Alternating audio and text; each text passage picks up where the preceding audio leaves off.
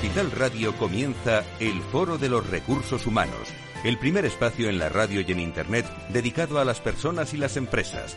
Desde la actualidad y las nuevas tendencias en gestión de empresas, analizamos el presente y el futuro de nuestro talento. Formación, competencias, comunicación, laboral, empleo, todo sobre los recursos humanos, con las voces protagonistas de los recursos humanos en un entorno directo. Francisco García Cabello, el Foro de los Recursos Humanos, Capital Radio.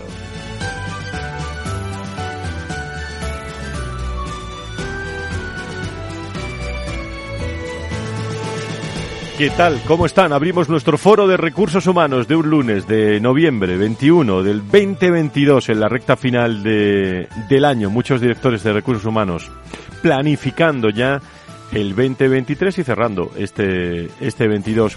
Hoy nuestro Adirrelat 360 con la actualidad de las relaciones laborales en nuestro país y con mucha materia. Enseguida con nuestros invitados, una tertulia me van a permitir única en la radio, eh, que eh, se extiende también a la reflexión de directores de relaciones laborales de distintos sectores, distintas posiciones en nuestro país. Son horas, miren ustedes, extrañas en Twitter. ¿eh?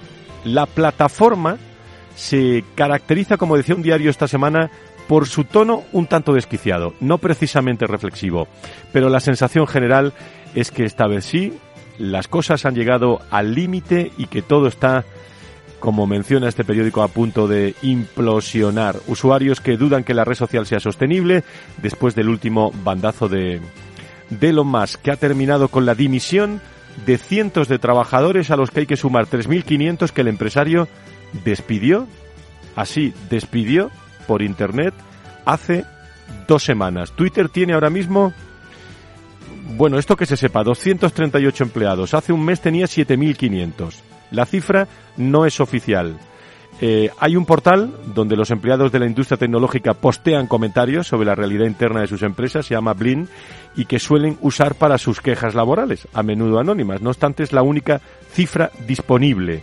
Twitter no ha dado ninguna información oficial, su departamento de comunicación no lo puede hacer porque está totalmente despedido, y la nueva eh, limpia de trabajadores fue promovida por el propio Mas. El multimillonario envió un ultimátum, recuerdan, a los empleados en el que les instaba a comprometerse con una nueva cultura de trabajo en Twitter o irse de la compañía. Esto, se abren comillas, esto significaría trabajar muchas horas a alta intensidad. Les avisaba en un mail enviado en la medianoche del martes, al que tuvo acceso el Washington Post, fue claro con ellos. Será extremadamente duro. Lo llama Twitter 2.0. En fin, de New York eh, Post también eh, publicó cosas, la viabilidad de una compañía en tela de juicio, el futuro de la red también, y esta misma información que transmitimos ahora la pueden escuchar ustedes también y la pueden leer a través de Twitter. Eh, por cierto, muy seguido en el foro de, de recursos de recursos humanos en esta red social, como otros muchos, ¿no? Es la noticia de estos días que viene muy bien plantearla en nuestro Observatorio Laboral 360 dentro de un rato, cómo se han calculado los efectos laborales, es legal despedir por Internet, qué huella laboral deja estos despidos irreparables jurídicamente, cómo se afrontan, lo analizaremos en nuestra tertulia que comienza en unos instantes. Bienvenidos.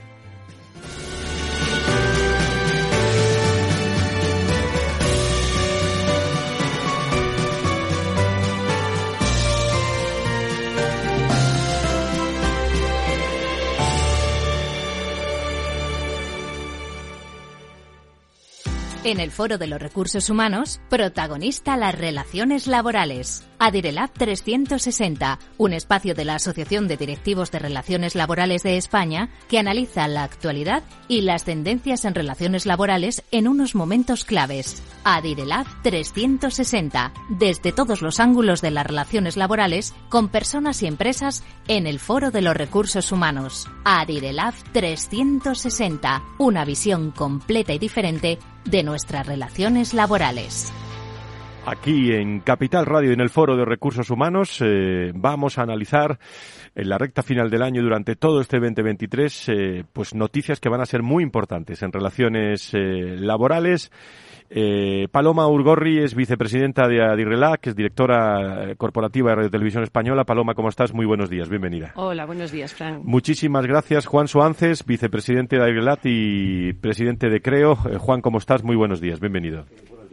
Buenos días a todos. Muy buenos días. Eh, luego conectaremos con más personas y Carlos de la Torre, que quiero darle la bienvenida como nuevo socio laboral de Gómez Acebo y Pombo. Don Carlos, muy buenos días, bienvenido. Buenos días, encantado de estar con vosotros. Me imagino que contento. Lo primero, que cuéntenos qué, qué supone esto para usted y para el despacho. Bueno, yo creo que muy ilusionado. La verdad es que mm, Gómez Acebo y Pombo es un despacho de primera fila, tiene un gran liderazgo um, a través de las personas de Carlos Rueda, que ha estado hasta, hasta 31 de diciembre del, del, año 21 en, eh, como socio director y más recientemente a través de Iñigo Garlaiz, que es el socio director actual para el siguiente mandato a partir del 23. Y bueno, una, una, un gran equipo de laboralistas. Hay 20 laboralistas en diferentes oficinas en España y sobre todo también el único despacho eh, español que está vinculado a una red eh, global de laboralistas con más de 3.000 laboralistas en más de 150 países, con lo cual se llama eh, Employment Law, Alliance y, nada, eh, feliz e intentando también ayudar a los clientes de esta nueva posición y despacho. En un momento, desde luego, muy oportuno, Carlos, eh, para afrontar todos estos temas y todos los retos de, de, laboral para el 2023. Eso es, la verdad es que yo creo que tenemos ahí un cóctel y tormenta perfecta con el tema de la inflación, con el tema de los, el shock energético y de, de los suministros y bueno, parece que eh, bueno, puede haber, puede haber eh, una situación de, gran inestabilidad, ¿no? Y las, compañías tienen que tomar decisiones sobre la base de conocer bien y exhaustivamente la normativa laboral y los criterios judiciales y, administrativos y, eh, en, en, su caso, podría haber reestructuraciones en el año 2023 en distintos sectores. Muy bien, pues Carlos de la Torre se sentará con nosotros en los próximos meses también como socio laboral de Gómez eh, Acebo y Pombo y también como vicepresidente de, de Adirrelat. Ahora me centro en Adirrelat, eh, con, con, ustedes, con Paloma, con Carlos, con, eh, con Juan Suances, porque eh, he repasado, antes de, incorporarnos en las últimas horas, la agenda de vuestro congreso del 2 de, de, diciembre, que se va a celebrar en, la sede de la Fundación Telefónica, toda una jornada de, de mañana y, y a cuál más más actual, ¿eh, Paloma? Eh, está todo lo que tiene que estar para afrontar una actualidad de, relaciones laborales. Sí, sí, no, no, desde luego la temática es fantástica, es todo lo que, lo que viene, la situación actual y además con unos ponentes extraordinarios. Mm, lo repasamos, Carlos, ¿os parece, Juan?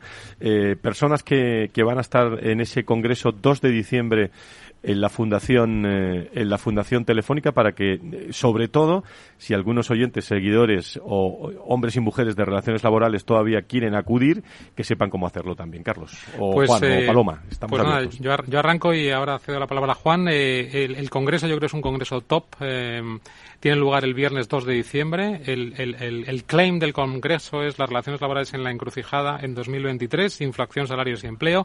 Y vamos a tener cuatro paneles. Un panel primero en el que vamos a um, analizar el termómetro laboral del desarrollo y aplicación de la reforma laboral con ponentes absolutamente de lujo. Estarán Yolanda Sánchez Urán, eh, Eva María Blázquez y Jesús Laera. Un panel 2 en el que estará María Emilia Casas para analizar el impacto de la doctrina judicial del Tribunal de Justicia de la Unión Europea en, en, la normativa española y en las prácticas de las empresas. Un panel 3 en el que invitamos al magistrado del Supremo Ignacio García Perrote para que nos cuente un poco la última hora, hora de la jurisprudencia social y finalmente un panel 4 absolutamente de lujo.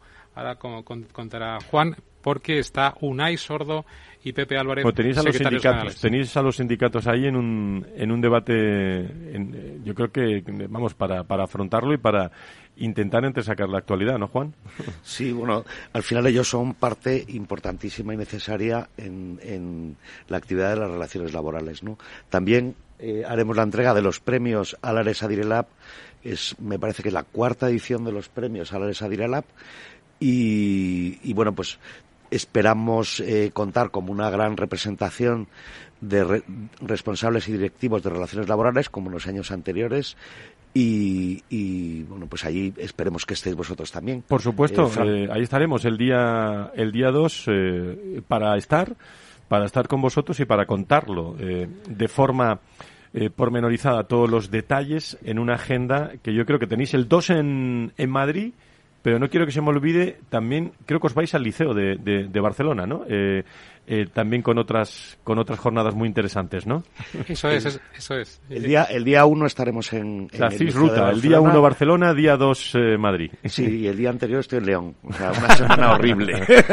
para, los oyentes, de Barcelona, eso iba a decir, estamos, en estamos en el liceo, es una jornada Em, impulsada por nuestro patrocinador Howden y que colabora también Gómez Acebo y Pombo y, Manpower. Y, vamos a hablar de reestructuraciones y programas de prejubilaciones, con lo cual es, un, es una jornada también bastante, bastante interesante. y recordar que estos, estos, estos eventos están abiertos a toda la base social de Adirelab, pero también a aquellos directores de relaciones laborales y de recursos humanos que no sean socios de Adirelab. Eso es muy importante. Pueden acudir cualquiera que no sea socio, ¿no? Claro, podrían solicitar una invitación. Estamos muy abiertos y yo creo que pueden, pueden remitir eh, la solicitud de invitación a eh, los directivos de las empresas a eh, Ana Alanis, actualmente la la persona eh, que, coordina los, los eventos de la, de la, asociación. El correo electrónico es ana.alanis, ana.alanis, arroba adirelab.es y allí, por supuesto, encantados de recepcionar eh, solicitudes. Yo lo, lo, tengo, pero recordarme que demos el correo luego, Juan, también para... También pueden escribir a info arroba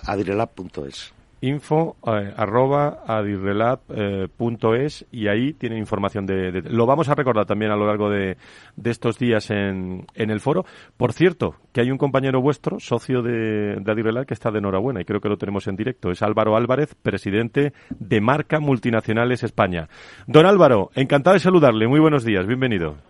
¿Qué tal, Fran? Buenos días. Encantado de estar con vosotros nuevamente. Como hola, secretario, Carlos, hola, Juan. Como iba a decir, como secretario general de Manpower, también del Consejo, y nuevo rol eh, de una Asamblea General de Multinacionales por Marca España, que ha elegido por unanimidad eh, a la empresa Manpower Good para ostentar los próximos dos años el cargo, tú me corriges, Álvaro, de presidente de la asociación en tu nombre como secretario general del Consejo y recordamos que nuestro invitado es abogado, experto en relaciones eh, laborales, experto en recursos humanos, van más de 25 años de, experiencia con una visión muy, muy internacional. Cuéntanos este nuevo rol y, y ahora te pregunto por, por lo oportuno de nombrarte un experto en relaciones laborales cuando va a haber un tema que son las relaciones laborales que son protagonistas de las grandes multinacionales en los próximos meses.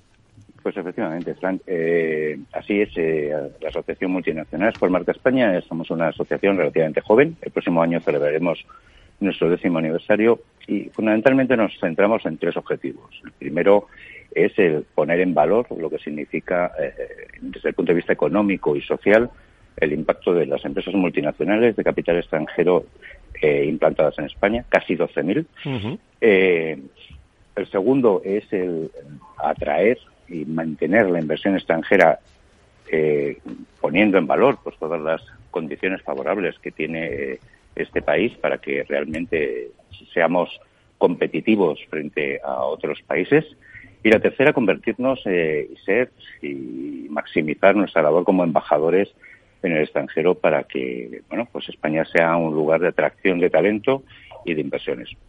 Y tiene sentido tiene sentido Manpower Group en esta presidencia y liderando una junta de eh, 26 miembros, eh, dado que el talento y la necesidad de atraer talento, de generar talento, eh, de crearlo y de, y de retenerlo, o seducirle y mantenerle, eh, es uno de los retos principales que creo que todas las empresas tenemos en este en estos momentos.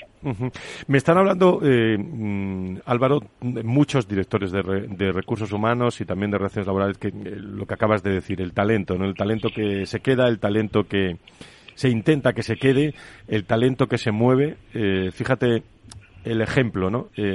Eh, bueno, es, es diferente, es eh, paradigmático incluso también, ¿no? El que hablamos de, de, Twitter, como están en algunas organizaciones, ¿no? Es, es el gran tema para el 2023 que se queden los mejores sabiendo que lo que más ocupa ahora mismo a los directores de recursos humanos es el, el talento, pero el salario también, ¿no? El, el dinero y el talento tienen su relación.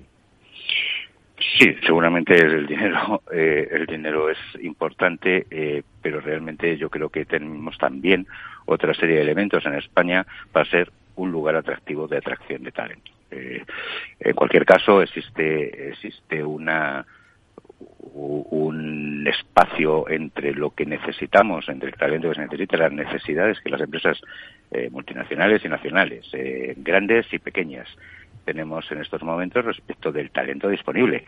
Eh, pero además, eh, por algunas razones, pueden ser fiscales, pueden ser eh, de oportunidades, pueden ser también retributivas, de niveles retributivos, pues parece que nos cuesta, uno, retener el talento español que se está yendo, nuestros jóvenes están yendo a otros lugares, y atraer de otros países, siendo España un destino fantástico en el que podrían establecerse esos profesionales, pues el, que, el que puedan venir a España.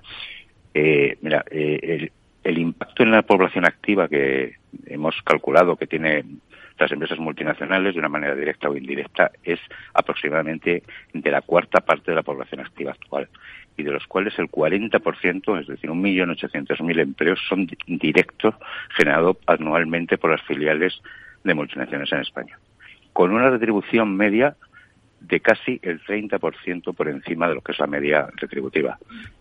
Creo que desde las empresas multinacionales ya asentadas en España hay eh, elementos más que suficientes como para considerar que quizás podemos ayudar a las pequeñas y medianas empresas en determinadas cuestiones que permitan precisamente atraer ese talento necesario e incluso a través del, del reskilling y, y del upskilling adecuar a las necesidades futuras que tenemos las empresas.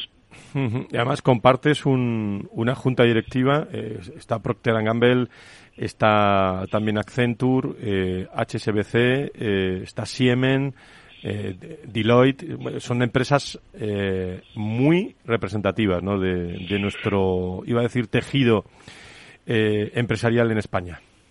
Sí, la verdad es que sí, eh, independientemente de lo que es eh, la Junta de Gobierno, más eh, las casi 60 empresas asociadas son muy representativas. hace ya dos años que nos planteamos como estrategia que queremos seguir creciendo en calidad.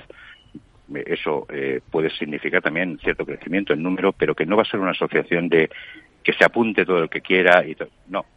aquellos que realmente tengan una apuesta por, y un compromiso por el desarrollo de nuestros objetivos y por la consecución de nuestros objetivos son bienvenidos.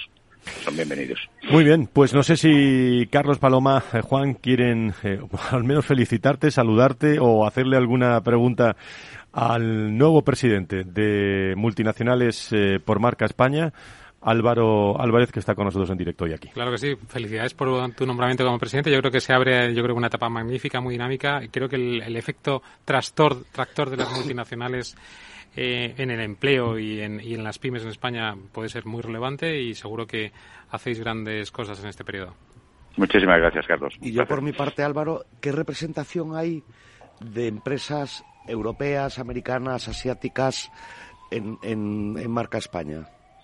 La verdad es que tenemos de todos los continentes, tenemos de todos los continentes. Eh, la distribución exacta eh, por porcentajes más pillado, Juan, lo siento. No, menos. Eh, no, me la sé, no me la sé, pero te aseguro que tenemos de todos los continentes.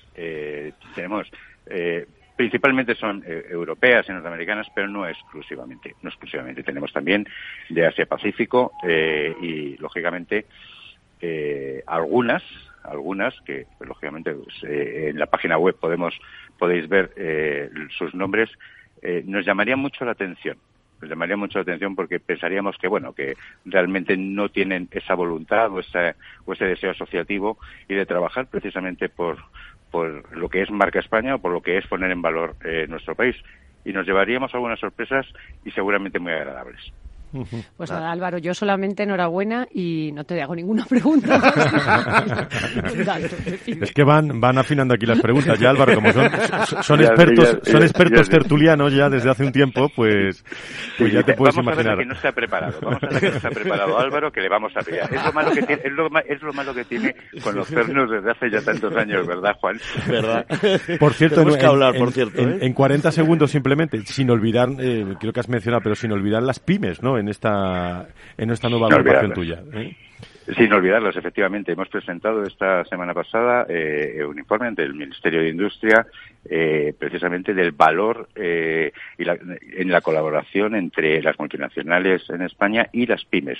Y el próximo 29 de noviembre es nuestro congreso con, con ese asunto, precisamente en el que vamos a poder eh, mostrar casos de éxito significativos de cómo eh, estamos impactando muy positivamente en la internacionalización y en el crecimiento y en el desarrollo de muchas pymes eh, españolas. Y no solamente y no solamente ubicadas en los principales eh, en las principales ciudades, sino con una distribución geográfica por todo por toda España, lo cual además eh, creemos que es muy muy positivo. Muy bien, pues eh, Álvaro Álvarez, nuevo presidente de Multinacionales por Marca España, eh, como secretario general y el Consejo también de Mapobre España, queríamos destacarlo y además de otros muchos motivos, te llamaremos también por este, por el nuevo presidente. Eso es lo que tienes, el presidente de una, de una multinacional por Marca España donde hay empresas tan interesantes, Álvaro.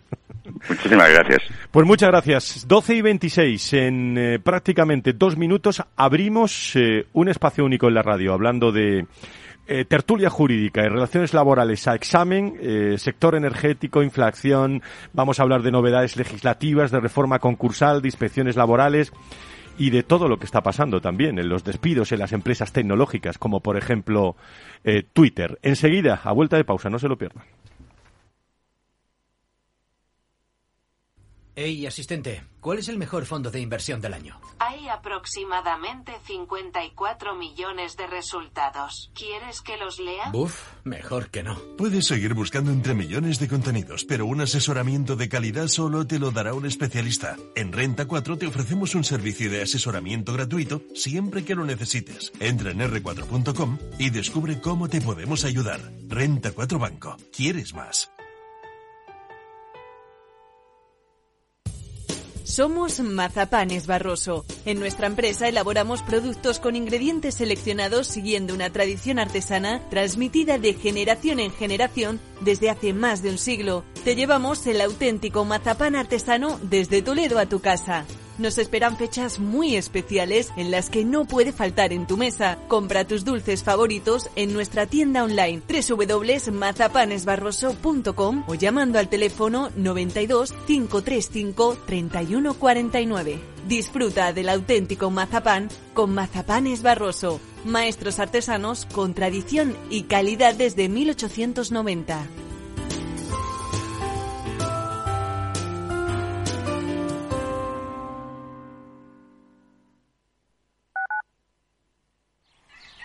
Aquí, en la Comunidad de Madrid, todos podemos tener un pueblo. Contamos con más de 140 pueblos de menos de 20.000 habitantes. Pequeños, bonitos, con mucho encanto, rodeados de naturaleza, con los mejores servicios públicos y sistemas de conectividad. Vente, estamos muy cerca. Comunidad de Madrid. Si es retraído, necesita hablar. Si siempre está solo, necesita hablar. Si nunca habla, necesita hablar. Hay alumnos que no levantan la mano aunque necesiten hablar. Detectar problemas socioemocionales es el primer paso para solucionarlos. Por eso contamos con un equipo especializado, cursos y guías para asesorarte. Infórmate. Comunidad de Madrid. Disfruta de la mejor cocina gallega en Montes de Galicia. Todo un clásico moderno en el barrio de Salamanca. Disfruta de la variada dieta atlántica, de las mejores carnes y pescados tratados con respeto y transparencia y regados con una de las mejores bodegas de la zona. En grupo, en familia o en pareja, Montes de Galicia te ofrece el espacio perfecto en cada ocasión. Hoy estás aquí y mañana En cualquier parte. Llega a Capital Radio el primer programa sobre el metaverso de la radio. Todos los lunes a las dos y media de la tarde nos desplazamos por las ondas a diferentes universos con Selena Niezbala y el equipo de la Frontera VR. Sintoniza Metaverso en la Frontera y teletranspórtate con nosotros.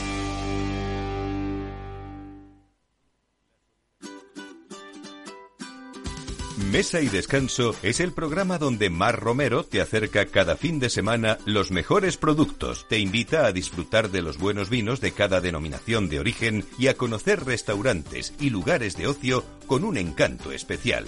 Mesa y Descanso, los domingos a las 13 horas, aquí en Capital Radio.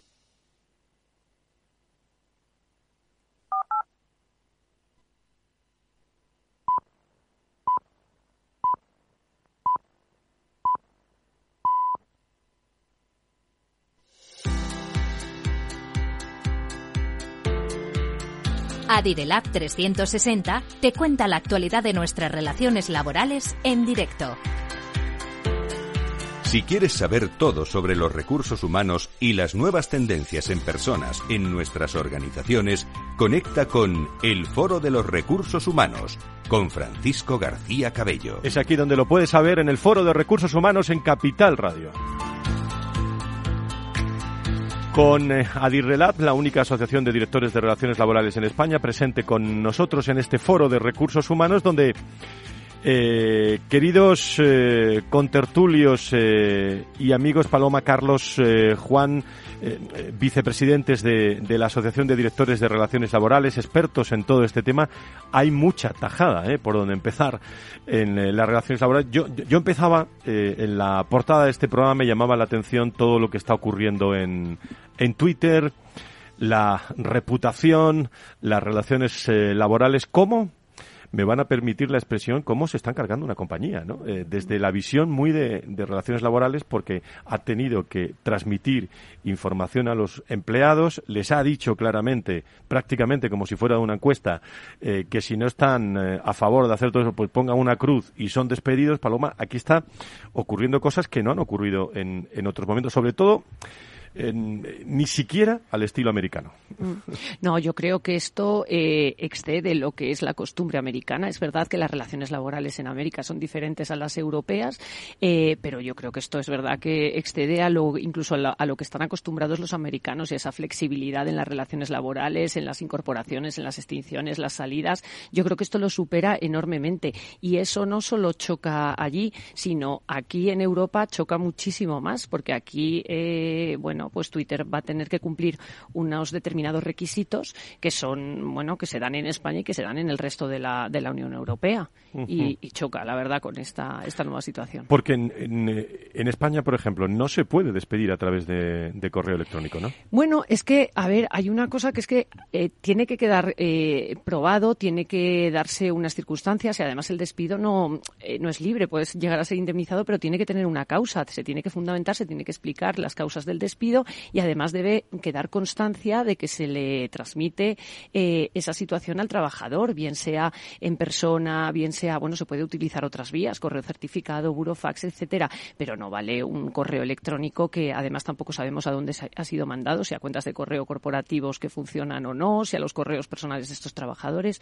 No, en España no, no se pueden hacer las cosas así. Da la impresión que se está quedando solo Elon Musk y encima se está cargando una compañía desde el punto de vista de reputación, ¿no? Sí, la verdad, sinceramente, sí, sí, sí, porque sí. Carlos, ¿qué visión tenéis, Juan, sobre, sobre este asunto? Bueno, yo creo que en la, en la, línea que ha comentado Paloma, desde el punto de vista extrajurídico, la reputación, como bien sabemos, tarda décadas en construirse y puede en minutos perderse, ¿no? Entonces yo creo que la verdad es que eh, esta, esta situación o hechos que hemos conocido por los medios eh, pues de, deja muy mala posición un, un, modelo de empresario que, que, siempre ha sido un empresario de éxito vinculado a sus muchos proyectos ganadores en el mercado. Y luego, reflexiones jurídicas, lo mismo que decía Paloma. En España esta, estas comunicaciones eh, como cartas de despido serían eh, ilegales, por lo tanto los despidos serían nulos. Había muy pocos es, españoles, ¿no? Muy pocos parece empleados. Que había un ¿no? perímetro sí, pequeño, sí. ¿no? Sí, Tiene que haber, no lo sabemos, pero probablemente hay muy pocos trabajadores españoles afectados. Eso es. Yo creo que ahí el tema es que en, en el caso de que sea un despido objetivo plural o despido individual debería tener en todo caso una comunicación escrita y fehaciente. Aparte, como decía Paloma, por convenios OIT debe haber a, alegación de causa que en el fondo la presencia de la causa acota situaciones lícitas o ilícitas. Si hay, si hay presencia de causa, evidentemente habría licitud. Y luego, eh, obviamente, si, si, hay, si excede los umbrales, hay que tramitar un despido colectivo y por lo tanto un periodo de consultas y por lo tanto documentación suficiente. Y si no hay documentación suficiente aquí parece que simplemente había una, una comunicación eh, por Zoom pues eh, sin documentación suficiente un despido colectivo sería nulo de pleno derecho. Claro es que está da la impresión que está como desafiando e incluso a hombres o mujeres que han rechazado la red de, de, Twitter como fue el caso ayer de, de Trump no eh, la, la encuesta que hizo el propio el propio Musk, jefe ¿no? de, de, Twitter, ¿no? El propio dueño de, de Twitter y tuvo unos resultados también eh, espectaculares, ¿no? Sí, sí, sí. Parece que, que 15 millones de personas han contestado a la consulta que hizo sobre si debía volver la cuenta de Donald Trump o no a Twitter. Y el que le ha dejado claro Trump es que no vuelve, no. ¿eh? que no, por si faltara Juan. El año pasado hablamos, yo creo que un despido masivo también en una empresa americana a través de, de Zoom. Eh, y al final es que eh, con la visión proteccionista europea no podemos ver cómo es el mercado de trabajo americano. El mercado de trabajo americano es un mercado tremendamente liberalista, liberal, eh, en el que hay, entre comillas, pocos derechos de los trabajadores, pero sí que hay muchas opciones en el mercado de trabajo para trabajar también. Eh, la gran renuncia famosa, eh, pues yo creo que en un mercado como el americano es mucho más posible que en un mercado como el mercado de trabajo español, que es mucho más complicado, pues porque hay derechos de los trabajadores, hay dificultad para salir del mercado de trabajo, pero también dificultad para luego entrar en el mercado de trabajo, volver al mercado de trabajo. Eh, yo creo que eh, un poco lo que decía en la línea de Carlos, ¿no? Elon Musk, eh, un hombre con una gran reputación, creador de Tesla, pues ha destrozado su reputación en poco tiempo. y no se entiende muy bien el por qué, porque da la mm. sensación de ser como una patada de un niño caprichoso, que no que no lo sé. Y a golpe de capricho, porque son varios los caprichos al cabo de, y parece que el juguete se le está rompiendo, ¿no? bueno, es que de hecho decían que había tenido que llamar a trabajadores mm, que ya estaban despedidos para que volvieran, porque si no era imposible la continuidad de la compañía, con lo cual, pues sí, parece que la cosa no estaba pensada eh, ni medida. Bueno, son los despidos en las empresas eh, tecnológicas o en el caso concreto de, de Twitter, eh, que nos... Eh, nos gusta también tocarlo en esta en esta tertulia. Bueno, hay, hay muchos temas recurrentes, ¿no? Y otros temas específicos, pero lo que está claro es que bueno, esta inflación que, que, estamos teniendo, hoy mismo también el, el jefe del Banco Central Europeo asegura que la institución va a volver a subir los tipos de interés en su próxima reunión de diciembre. Esto se nota en el consumo, lógicamente, se nota en las familias, se nota en las empresas y se nota en las relaciones, eh, en las relaciones eh, laborales, queridos amigos. la pregunta es cómo se va ¿Cómo se va a notar eh, en, este otoño que yo hace ya meses calificábamos como un otoño caliente desde el punto de vista laboral? Paloma. Pues yo creo que sí que va a tener repercusión porque al fin y al cabo los costes salariales se están incrementando, las cotizaciones a la seguridad social eh, y todo esto eh, va a generar que haya menos dinero, que las empresas puedan invertir menos dinero en subidas salariales para compasar los incrementos del IPC. ¿Y eso qué va a generar? Pues va a generar mayor conflicto conflictividad en la negociación colectiva, en la negociación de los salarios. Los sindicatos ya advirtieron que con esto serían muy beligerantes y que, eh, bueno, pues que llevarían el conflicto en su caso a las empresas para conseguir incrementos importantes salariales. Y yo creo que realmente a los empresarios en general, pues la bolsa para poder hacer subidas o poder hacer frente a los costes salariales, pues se le va quedando más pequeña y al final, pues lo van a pagar probablemente los trabajadores a los que no se les va a poder subir los salarios eh, al mismo ritmo que, el IPC. ¿Y esto se está notando ahora, en, estos, eh, en estas semanas? ¿Se va a notar principios de año? ¿Cuál es la hoja de ruta? Bueno, yo creo que un poco por la línea que comentaba Paloma, me da la impresión de que el, tema de salarios y cotizaciones y al final costes está encima de la mesa de los CEOs y de los directores de relaciones laborales de las compañías. El tema de salarios porque la inflación está desbocada, con independencia de que está algo contenida últimamente, ¿eh? porque me parece que, ha bajado al, al 7,2 y estábamos eh, en una estimación eh, anual mm, de hace unos meses un poco bastante superior y hay, y hay mercados eh, y economías que están bastante peor. Alemania o Reino Unido tienen, tienen inflaciones superiores. Y luego el tema de las cotizaciones, pues tenemos la subida de las bases máximas y tenemos el salario mínimo subiendo en breves semanas. Por lo tanto, por la, imputación de bases máximas y bases mínimas que, suben, ahí va, a haber un desplazamiento de costes importantes. Yo creo que eh, tenemos escudos suficientes jurídicos y extrajurídicos para aguantar la tormenta. Quizás sí, pero también es cierto que los CEOs y los directores generales deben hacer una, un análisis prudente de, yo creo que de largo alcance, no, no solo de corto plazo, y a partir de ahí pues tenemos como escudos protectores el diálogo social para tratar de buscar renovaciones de convenios razonables, la propia normativa laboral con la flexibilidad interna que tenemos con objeto de evitar los despidos, etcétera. Entonces yo creo que hay mucha mucho trabajo pendiente y muchas tareas en 2023 para los laboralistas. Bueno, yo creo que son tiempos revueltos Eh, no sabemos dónde está el fin de, lo que estamos viviendo. Parece que nos hemos acostumbrado a una tensión permanente de la subida de los eh, la luz, el gas, el agua, las fuentes energéticas. Eh, tenemos que esperar y, y yo creo que las empresas ahora de cara a principios del ejercicio sí o por lo menos yo estoy notando que sí están tomando medidas para intentar reconducir y, rebajar sus costes fijos. ¿no? Esto también, eh, no nos olvidemos, afecta a todas las empresas que exportan. ¿no? Eh, al final, cuando tienes tensión y cuando tienes subida de costes, en la exportación eh, se dificulta. Entonces, bueno, creo que vivimos en momentos de, grandes, de gran incertidumbre, ¿no? No, hay quien, bueno, el otro día nos, nos lo dijo en el espacio de salud un psicólogo, que hay que, incluso también en la organización, en, en todo hay que saber vivir con esta incertidumbre y hay que manejarse en esta incertidumbre. Nosotros y las nuevas generaciones también mm. eh, que vienen. Pero hay, hay muchos temas. El otro día coincidido con Paloma también para hablar de la igualdad de, mm, en una, bueno, en tisa que estábamos. Y en cuanto a novedades legislativas, eh, fíjate que la nueva ley integral para la igualdad de trato y no discriminación hay hay dudas que se pueden plantear y son los textos que están ahora en la mesa de diálogo social, que irán al BOE. ¿Cómo, cómo va evolucionando todo esto, Paloma? Mm. Bueno, pues mm, a, ver, genera, genera incertidumbre. Las empresas, bueno, pues eh, empiezan a adaptarse, empiezan a adaptarse sus políticas, eh, sus políticas de recursos humanos, salariales, etcétera. Estábamos justo en pleno proceso de adaptación eh, con esta ley integral de, de igualdad. Bueno, pues empiezan a surgir preocupaciones por parte de las empresas en relación, por ejemplo, con las extinciones contractuales en momentos de incapacidad temporal, sobre si estas eh, extinciones, estos despidos van a ser nulos o, van a ser, eh, bueno, mm, eh, como se declaraba hasta ahora, la improcedencia de estos despidos. bueno, las empresas se están adaptando, pero yo creo que es una, que es un, bueno, es una tendencia que ya no va a parar que es así, sucede igual en el resto de la Unión Europea y entonces, bueno, pues nos tenemos que acostumbrar a eso. Sí, en titulares yo creo que la ley. Nos podemos interrumpir todos si quieres, estamos en tertulia. Para 2022.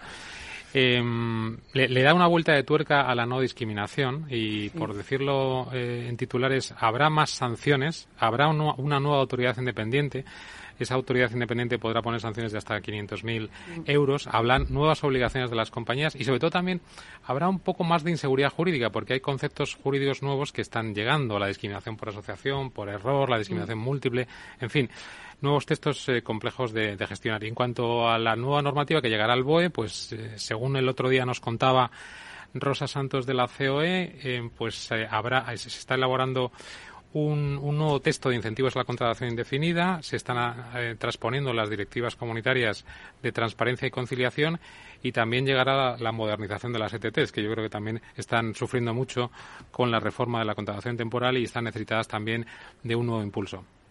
hay otro aspecto también, Paloma, que tengo anotado por aquí también para sacar en esta tertulia que te, que te afecta directamente, que es que, mm. por ejemplo, cuando hablamos siempre de algoritmos, de Big Data, eh, ¿cómo, ¿Cómo va a afectar esto en la, inspección mm. de trabajo?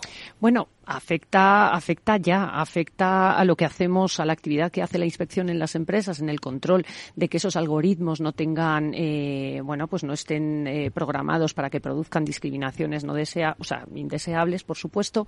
Y luego también nos afecta internamente a nosotros porque nosotros también vamos a utilizar de una manera más intensa la herramienta de lucha contra el fraude y los datos que nosotros tenemos o que podemos extraer propios o de otras eh, administraciones con las que, por supuesto, colaboramos y, compartimos datos. Es un, es un reto importante. Yo creo que con esto, mm, a ver, yo creo que va a haber también bastante eh, confusión, ¿eh? seamos realistas, porque todos hablamos de algoritmo como si fuéramos grandes matemáticos y supiéramos exactamente cuál es el concepto del algoritmo.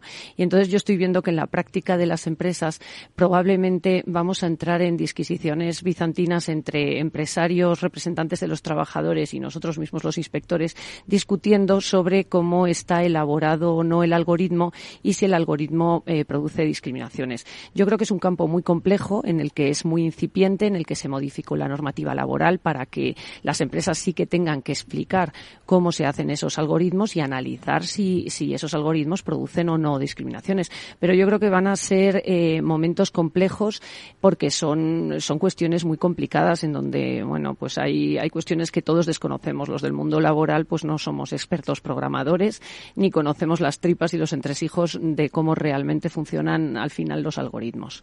Pues estamos con, sí, Juan. Eh. Eh, yo creo que la administración pública tiende a modernizarse en las áreas que sanciona y parece que no le importa modernizarse en otras áreas y yo creo que debería eh, trabajar de verdad por modernizarse en, desde el, Consejo de Ministros hasta el último ayuntamiento. Te va a llamar la ministra, ¿eh? Que me llame, no tengo ningún problema. Pero Hacienda funciona de maravilla y sigue funcionando de maravilla. Y, no sé, yo voy a una farmacia y la farmacéutica recorta las, hace un recortable con las cajitas de, y pega en un papel que va a la administración pública para que le paguen eh, las medicinas. Entonces, bueno, modernicemos todo, ¿no? Sí, sí, no, efectivamente. Bueno, creo que hay receta electrónica ya, ¿eh? no lo sé, pero La tarjeta ya todavía. Y además en todas las comunidades autónomas. no, pero efectivamente. Yo creo que lo que pasa es que seguimos pensando en analógico y luego lo tratamos de poner en digital y entonces yo creo que hay que cambiar la cultura y hay que cambiar el cómo pensamos para pensar directamente en digital, eh, para lo bueno y para lo malo, claro, para recaudar y para ayudar. Con Paloma Urgorri, con Carlos de la Torre, con Juan Suárez, tertulia de alto nivel sobre relaciones laborales en nuestro país aquí en Capital Radio en un 360.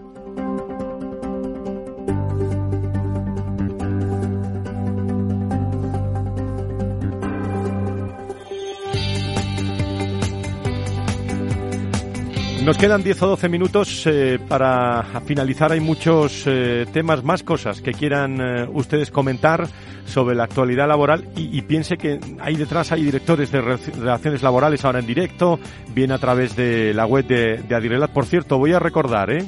Info, corregirme, ¿eh? Info arroba punto, es, punto es, info es. Todas las personas que quieran ir es un cierre de año bueno, ¿eh? El día 2 de diciembre con lo mejor de las relaciones laborales en la Fundación Telefónica por la mañana. Un viernes de información, de, de formación, que sin duda alguna, bueno, y de actualidad, se van a llevar eh, iba a decir yo que nos vamos a llevar muchos titulares porque van a salir titulares, pero también nos vamos a llevar mucho mucho contenido. Eh, ¿Algo más que quieran ustedes apuntar? Eh, Carlos, eh, Paloma, Juan, sobre en relación la actualidad. A, los algoritmos, la verdad es que yo creo que es algo preocupante para las compañías, en el sentido de que ya la ministra ha declarado que el 100% de los contratos temporales van a ser examinados por, por parte del Ministerio a través de alguna herramienta tecnológica, no se sabe si el, uso de, de, Big Data, de algoritmos, etcétera. Yo creo que no sé si es posible en el sentido de que cuando sea necesario una valoración jurídica de la existencia o no de la causa, eh, pues me da la impresión de que deberán entrar los inspectores. Yo creo que además sobre ello el los sindicatos eh, de inspectores ya se han, se han pronunciado. Y me, da también la impresión de que hay cierta inseguridad y preocupación en las empresas cuando reciben estas cartas, estas cartas informativas, eh, diciendo que se ha detectado por los servicios centrales del organismo estatal de la inspección de trabajo que usted está incumpliendo la normativa. Y a partir de ahí pues después de la carta llegará la orden de servicio, los inspectores y posiblemente las sanciones. Pero, insisto, estas cartas, yo creo, y a lo, mejor ahora eh, Paloma nos, nos, nos, amplía esta información, no son técnicamente requerimientos de corrección de deficiencias, son cartas como informativas que tienen ese valor. Automatizadas, ¿no? bueno, no, efectivamente. A ver, eh, la realidad es que parece muy compleja, pero luego yo creo que al final es más simple, es, es una cosa más simple. La, la herramienta de lucha contra el fraude que os decía simplemente analiza los datos del SEPE, las notificaciones de los contratos, etcétera. Y entonces eh, hace pues un análisis de los periodos, etcétera, bueno, pues para ver si los contratos de obra superaban los plazos antes de la reforma o si ha habido una concatenación de contratos superando tal, bueno, lo que sea. Y luego hay una modalidad más que igual es la que más está sorprendiendo ahora a las empresas, que es ver eh, si la tasa de temporalidad es acorde, similar, inferior, superior a la del sector de actividad. Entonces, bueno, pues si se ve que una tasa del sector de actividad es de un 10 y la de la empresa en concreto es de un 45, a priori llama la atención de que tenga una tasa de temporalidad superior a la de su sector, a la de su CENAE. Entonces, en esos supuestos es verdad que se manda esa carta, que es verdad que no tiene la consideración jurídica de un requerimiento de acuerdo con nuestra ley ordenadora, pero sí que se le dice a la empresa, oiga, sucede esto, mírelo usted, repase sus contratos, yo lo estoy simplificando, es verdad que las cartas son un poco complejas y la redacción es bastante compleja y en tono el mea culpa, por la parte que nos pueda tocar, Pero el resumen es, repase usted su contratación, mírelo, vea a ver qué contratos están bien, tal. Si puede usted, transfórmelo en indefinidos y si no, pues le aviso de que ya le daremos otra segunda vuelta y podrá encontrarse con que se le haga ya una visita y una actuación inspectora. Es en esos supuestos ya después, en la segunda vuelta, cuando no se han transformado los contratos, que se han detectado o no en suficiente eh, número, pues ya sí que se traslada esa actuación a una persona, a un inspector o inspectora de trabajo, y ya con los datos eh, que se ha sacado de esa, de esa herramienta de lucha contra el fraude y ya realmente, ya como se hace una actuación tradicionalmente cara a cara, pues se revisa contrato a contrato a ver si está justificada o no la causa y qué es lo que sucede. Entonces, en ese momento ya es cuando se emitiría, en su caso, un requerimiento con todos los requisitos y garantías jurídicas o, llegado el supuesto, los menos, por cierto, un acta de infracción por eh, vulnerar o por fraude en la, en la contratación. Mm. Entonces, yo creo que es un poco más simple. Lo que pasa es que nos liamos otra vez, como decía yo, con lo de qué es el algoritmo. Parece que es que las máquinas funcionan solas y a lo mejor llegamos, ¿eh? de momento no. Las máquinas no siguen, no funcionan solas. Pero eh, miren ustedes por lo que tenemos a contertulios en este espacio de relaciones laborales, que lo ha contado muy bien Paloma.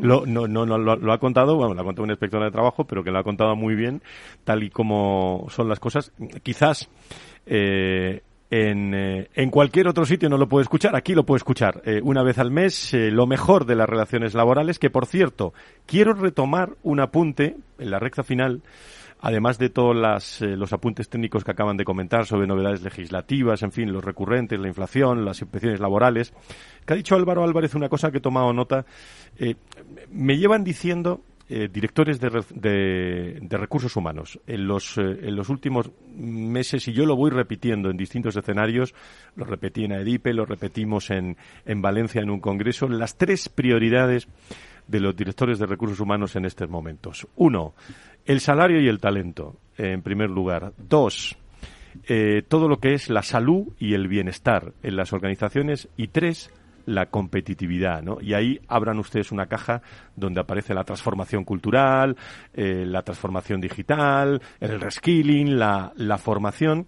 Pero claro, y se lo pregunto a ustedes, expertos en, en relaciones laborales y recursos humanos, ¿no? ¿Cómo ese binomio de talento, o sea, quedarte con el mejor o intentar fichar al mejor, pero no poder subir el sueldo eh, o no poder eh, hacer una oferta eh, interesante en estos momentos. ¿Cómo, ¿Cómo se va a llevar eso? ¿O estamos hablando de, de cosas muy generales?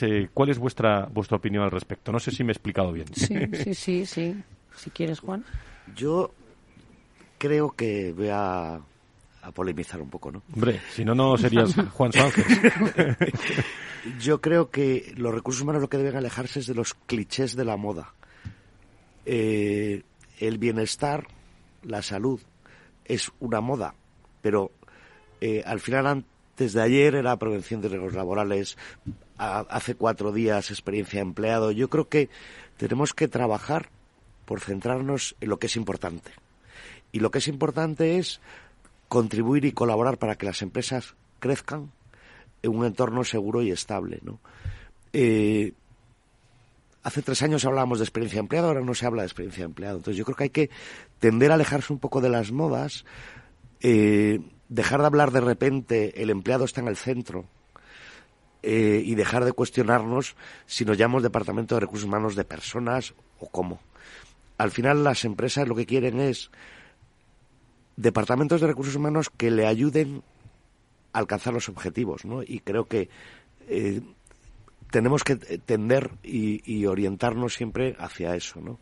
Y para alcanzar esos objetivos, evidentemente, eh, pues se tiene que retener talento, se tiene que incorporar talento, eh, se tiene que tratar bien a las personas, las personas tienen que tener orgullo de pertenencia, pero es que creo que son los básicos, ¿no? Mm.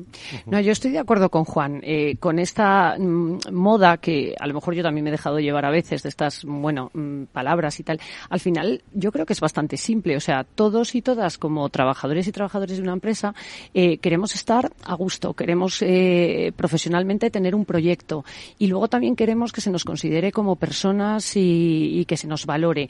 Y con eso es, a veces, son cosas tan simples como es el cumplimiento básico también también de la normativa laboral, es tener un horario razonable y adecuado, es que eh, te traten correctamente, es que tengas unas posibilidades lógicas y, racionales de desconexión digital y no tengas que estar permanentemente conectado. Es eh, un salario mm, normal y yo creo que es verdad que ya no todo el mundo con unos niveles, esto es como lo de la pirámide, eh, cuando tienes todo cubierto. O sea, una vez que tú tienes cubierto un salario que te permita vivir razonablemente, ya no es solo, los movimientos ya no solo se producen por el salario. Y muchas veces son condiciones básicas. Lo que no puede ser es una empresa, una multinacional a lo mejor, que invente cosas estupendísimas para el trabajador, pero luego el trabajador trabaje 14 horas diarias, tenga que estar permanentemente cogiendo el teléfono, porque eso no es real, eso al final es...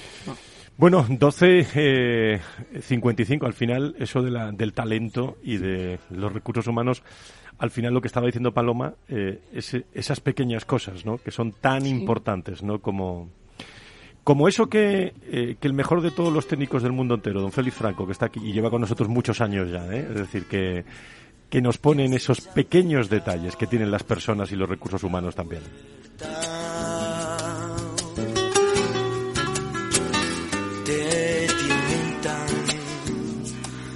a su merced como hojas muertas.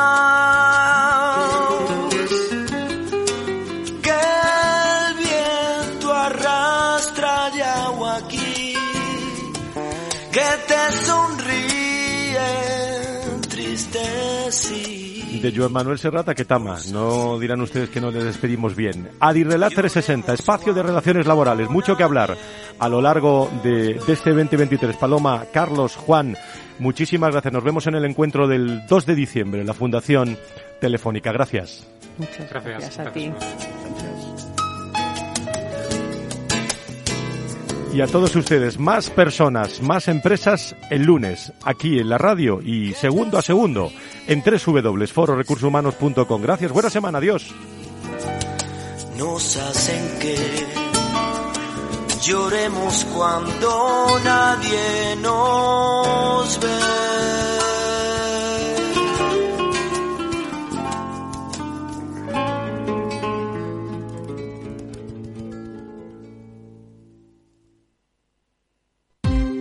Ya no estamos en la era de la información, estamos en la era de la gestión de los datos y de la inteligencia artificial. El tratamiento inteligente de estos datos proporciona un valor enorme a las empresas en sus procesos de negocio. En Piper Lab ayudamos a nuestros clientes a tomar decisiones de negocio basadas en datos. Escúchanos todos los lunes en el espacio de Big Data de Capital, la Bolsa y la Vida. Capital Radio 103.2 Renovar esos pantalones vintage de tu abuelo que ahora tú tanto te pones es un plan redondo. Como el plan que tenemos en la Comunidad de Madrid, en el que contamos contigo para darle muchas oportunidades a los residuos. ¿Te sumas a la economía circular? Comunidad de Madrid. Gráficas Naciones. Más de 50 años de experiencia en el sector de las artes gráficas. Apostamos por la última tecnología tanto en impresión offset como en digital y gran formato. Realizamos todo tipo de impresión. Tarjetas de visita, folletos, libros, vinilos, decoración y montaje de stands. Más información en el 91 629 2145 o en gráficasnaciones.es. Disfruta de la mejor cocina gallega en Montes de Galicia. Todo un clásico moderno en el barrio de Salamanca. Disfruta de la variada dieta atlántica, de las mejores carnes y pescados tratados con respeto y transparencia y regados con una de las mejores bodegas de la zona. En grupo, en familia o en pareja, Montes de Galicia te ofrece el espacio perfecto en cada ocasión. En el balance nos preocupamos por nuestros hijos por su vinculación con el mundo de Internet y las redes sociales, y analizamos sus riesgos de la mano de Pilar Rodríguez en Familias Enredadas, todos los lunes a las ocho y media de la tarde en El Balance, Capital Radio. Esto te estás perdiendo si no escuchas a Luis Vicente Muñoz en Capital, La Bolsa y la Vida. Juan Ignacio Crespo, experto financiero. Los bancos centrales pueden crear dinero de la nada, pero no pueden crear microchips de la nada.